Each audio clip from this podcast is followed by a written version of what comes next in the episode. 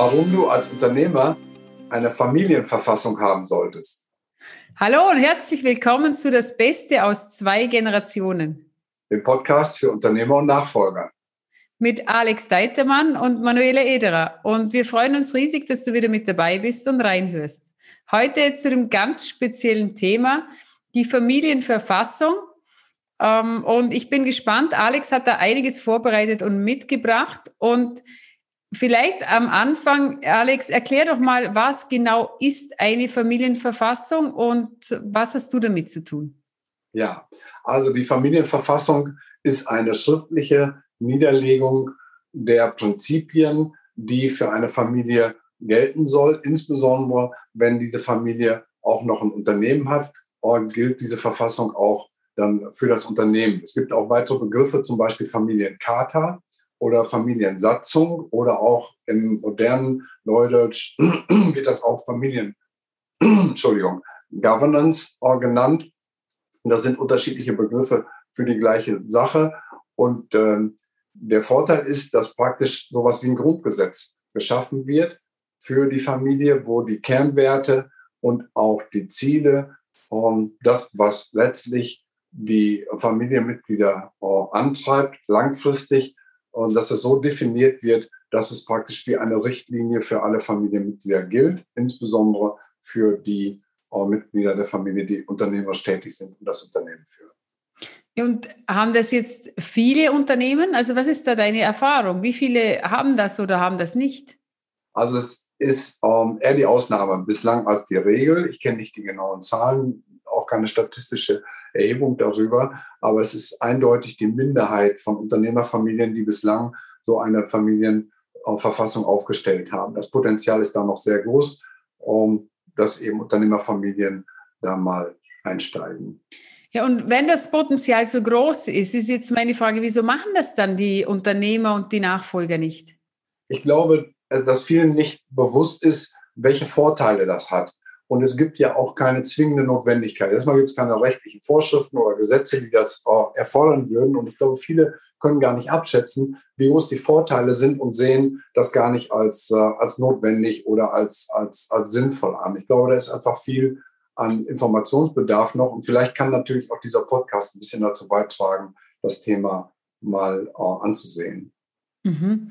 Und was siehst du jetzt für Vorteile? Also warum sollte ein Unternehmer und ein Nachfolger, wieso sollte man das in einem, in einem Unternehmen machen? Also egal, ob das jetzt, das kann, ist es nur Familienfassung oder kann das auch äh, ein externer äh, Nachfolger Gebrauch machen? Ja, also das Ding heißt ja Familienverfassung, weil in der Regel ähm, bei Familienunternehmen, also wir reden nicht über Aktiengesellschaften, äh, zum Beispiel, die äh, börsennotiert sind, aber in einer Eigentümerfamilie ist es so, dass die Beziehung zum Unternehmen ja sehr, sehr intensiv ist. Das Unternehmen ist praktisch Teil der Familie, sitzt, wenn man so will, immer mit am Tisch und in dem Unternehmen spielt auch die Familie eine sehr starke Rolle. Und wenn man mal die Familie als Basis sieht für das Unternehmen, dass das Unternehmen eben auf Basis der Familie entwickelt worden ist und sich weiterentwickelt, dann ist ähm, ein großer Vorteil, will, will man mit einem Begriff belegen, wenn Klarheit herrscht wie die Familie in unterschiedlichen Situationen reagieren wird, wenn eine entsprechende Entscheidung oder eine bestimmte Verhaltensweise gefragt ist. Nehmen wir als Beispiel ähm, Transparenz.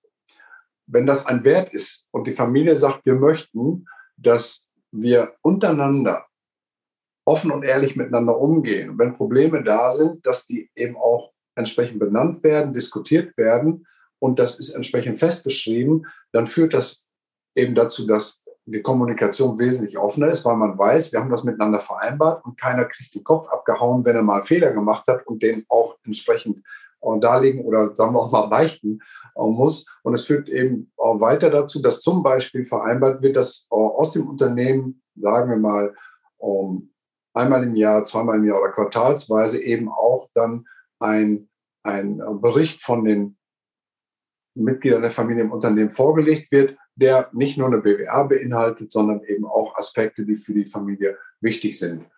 Und ja, dadurch wird einfach die Kommunikation auch wesentlich verbessert und am Ende, dieser Begriff nochmal gebraucht, transparent, was für die Familie, für Mitglieder, die auch nicht mit dem Unternehmen direkt zu tun haben, wesentlich ist. Mhm. Und äh, wann ist es ähm, der geeignete Zeitpunkt, so eine Familienverfassung zu machen? Der geeignete Zeitpunkt ist jetzt. Wir können ja nur heute äh, handeln.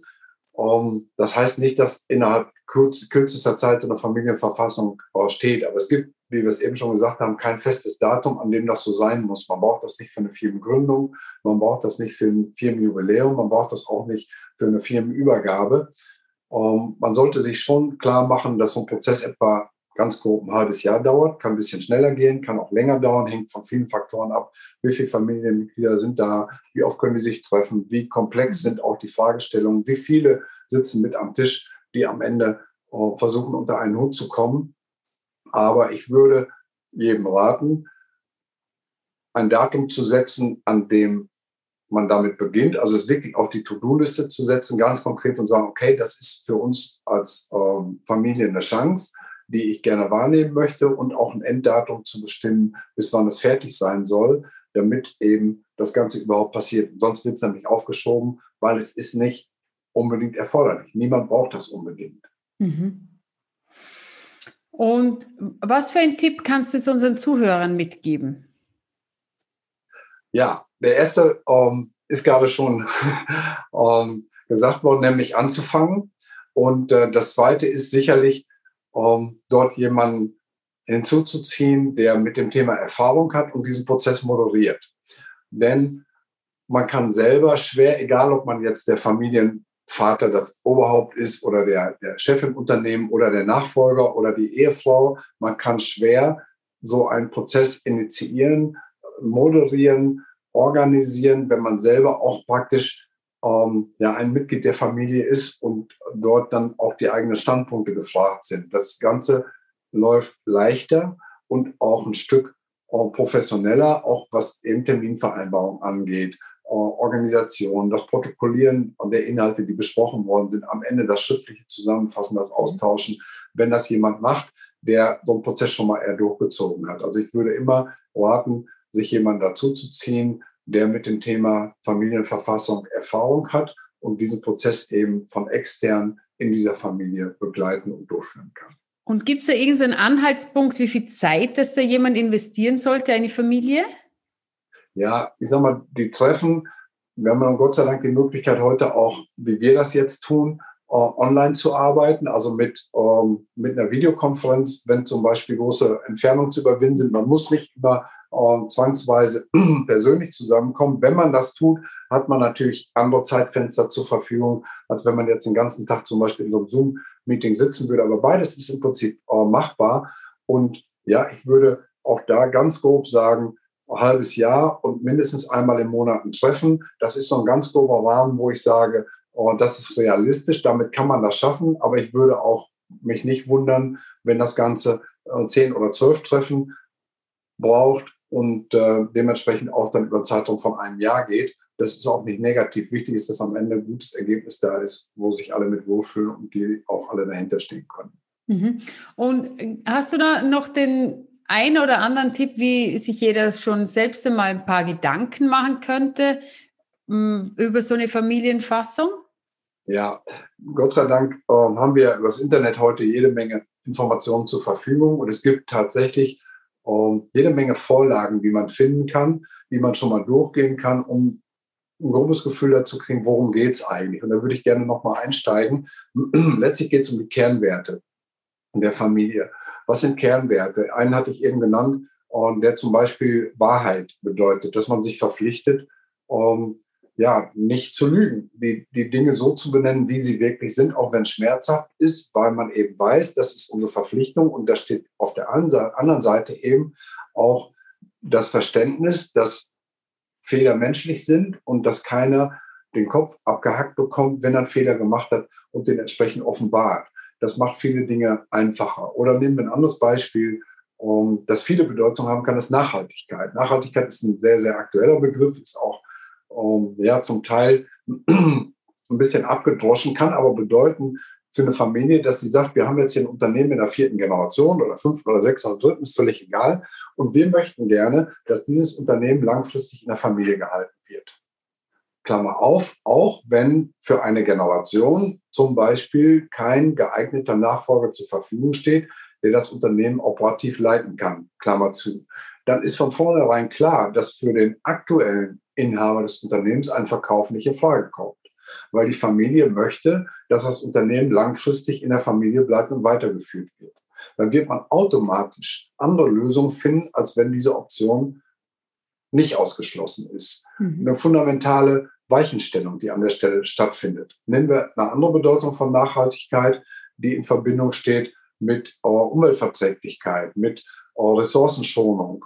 Dann kann es sein, dass ein Textilunternehmen eben zum Beispiel an die Entwicklung Richtung Biobaumwolle ausrichtet und nicht mehr auf Basis von konventioneller Baumwolle, um ein ganz einfaches Beispiel zu sagen, oder keine Kunststoffverpackung einzusetzen, sondern stattdessen Holzwolle oder, oder Papier eben regenerative ähm, Alternativen entwickelt oder auch äh, die Investition in ein Energiemanagementsystem im Unternehmen. Ein Blockheizkraftwerk, setze ich auf grünen Strom, setze ich eine Solaranlage, äh, eine PV-Anlage aufs Dach, um meinen Strom selber zu erzeugen, äh, nutze ich Windenergie. Das sind viele Themen, die mit Nachhaltigkeit in Verbindung stehen. Und da wird auch jedem klar, dass die Diskussion innerhalb der Familie wie positionieren wir uns, dann auch zwangsweise Auswirkungen aufs Unternehmen hat und dem Inhaber, dem aktuellen Geschäftsführer oder wie auch immer der, der Titel der Funktion ist, eine, eine Leitlinie gibt, um, wie er dieses Unternehmen im Sinne aller Familienmitglieder weiterentwickeln soll. Und wenn ich jetzt schaue, es gibt ja einige Unternehmen, die sind schon in der dritten, vierten oder fünften Generation oder noch älter. Hm, wie ist es da? Wird die Familienfassung jedes, bei jeder Generation wieder abgeändert? Äh, kann das individuell gestaltet werden oder wie, wie wird das dann gelebt? Das ist eine gute Frage. So eine Familienverfassung sollte den Charakter eines Grundgesetzes haben. Und auch ein Grundgesetz, und nehmen wir das der Bundesrepublik Deutschland, du bist jetzt Österreicher, aber ich nehme jetzt mal Deutschland, ist natürlich über die letzten, sind das jetzt 70, 75 Jahre, ähm, immer auch mal wieder verändert worden. Aber es ist selten so, dass ähm, eine Grundgesetzänderung mehrmals in einer Legislaturperiode, also praktisch jährlich ähm, erfolgt. Und es bedarf auch dann einer entsprechend hohen Hürde, nämlich einer Zweidrittelmehrheit des Bundestages, um eben an diesem Grundgesetz was zu ändern. Und was sich oft automatisch ergibt, wenn man zum Beispiel sagt, wir machen jährlich ein Familientreffen, so ein Sittentreffen, wo alle zusammenkommen, dass man sich dann nochmal ein kleines Zeitfenster nimmt und sagt, okay, lass uns doch die Dinge nochmal ansehen, sind die noch aktuell oder wenn anlassbezogen ähm, etwas nicht passt, dass das auch entsprechend vorgetragen wird und dass sich dann eben der Familienrat zusammenfindet, über dieses Thema spricht und versucht, eine Lösung herbeizuführen im Einklang mit der bestehenden Satzung oder eben auch sagt, okay, das passt jetzt wirklich nicht mehr. Den Punkt haben wir vorher gar nicht beachtet oder der ist jetzt so ungewöhnlich, dass wir an der Stelle tatsächlich eingreifen müssen. Dann ist natürlich möglich, das auch jederzeit zu verändern und wieder anzupassen. Aber es sollte eben nicht so aufgebaut sein, dass man praktisch bei jeder neuen Gelegenheit eine Veränderung vornehmen muss, weil dann ist das Gerüst nicht wirklich so universell gestrickt, dass man auch die Auslegung auf die entsprechende Situation aus dieser Familienverfassung ableiten kann. Mhm. Und jetzt habe ich noch abschließend noch eine Frage, und zwar, wie, wie ist es bei, wenn es angenommen, das sind sechs Kinder in der Familie, mhm. Nimmst du da alle Kinder mit in die Familienverfassung oder nur die, die wirklich auch einen Teil des Unternehmens besitzen? Also die Familienverfassung ähm, ist ja ein abstraktes Instrument, das für die gesamte Familie gilt. Also insofern ist die Antwort, dass alle Familienmitglieder natürlich bei der Erstellung dieser Satzung mitwirken sollten und sie fortan auch für alle Familienmitglieder Verbindlichkeit hat ob sie nun in dem Unternehmen tätig sind oder nicht. Mhm. Erstmal gehören alle dazu. Und ähm, das führt dazu, dass man eben die Dinge so formuliert, dass sie auch unabhängig von der Einzelperson Gültigkeit haben. Man sagt also nicht, der Zweitgeborene, der jetzt gerade Geschäftsführer ist, muss das und das tun, sondern eine, eine Regelung wäre zum Beispiel zu sagen, okay, wenn jemand das Unternehmen übernimmt, wie werden dann die weichenden Erben gestellt? Ähm, bekommen die eine Abfindung, bekommen die eine monatliche Apanage, wie steht das im Verhältnis ähm, zum Unternehmenswert, wie wird der entwickelt oder festgestellt, wird das durch einen Sachverständigen, durch einen, durch einen, durch einen Wirtschaftsprüfer gemacht.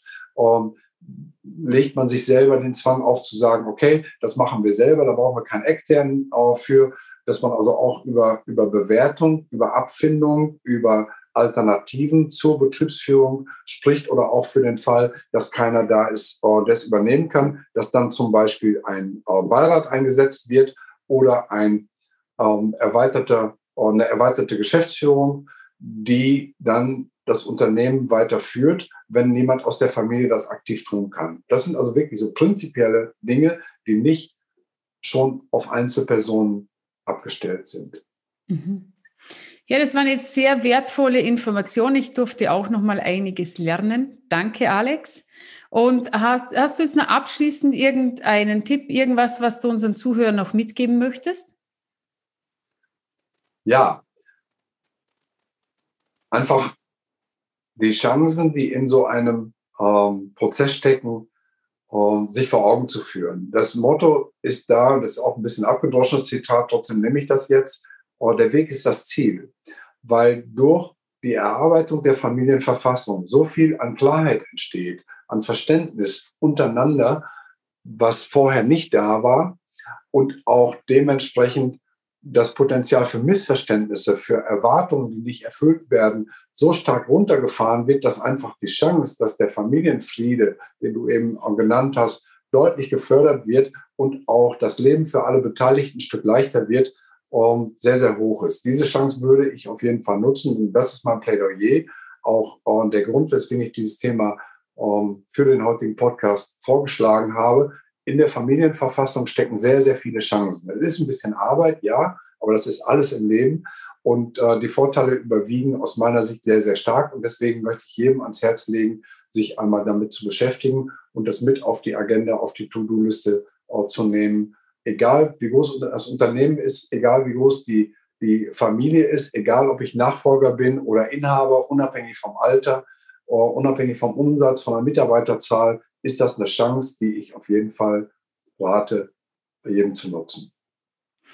Ja, ich habe jetzt einiges mitgenommen. Danke dir, Alex. Ich werde das auch nochmal sacken lassen, denn das sind ja geniale Chancen, die der Inhaber und die Nachfolger wahrnehmen können, um noch mehr Beziehung aufzubauen, um noch mehr voneinander zu lernen, auch um den anderen besten, besser verstehen zu lernen, um was es wirklich in seinem Gedanken, in seinem Kopf geht, damit ein friedliches und freudvolles Miteinander gelingen kann.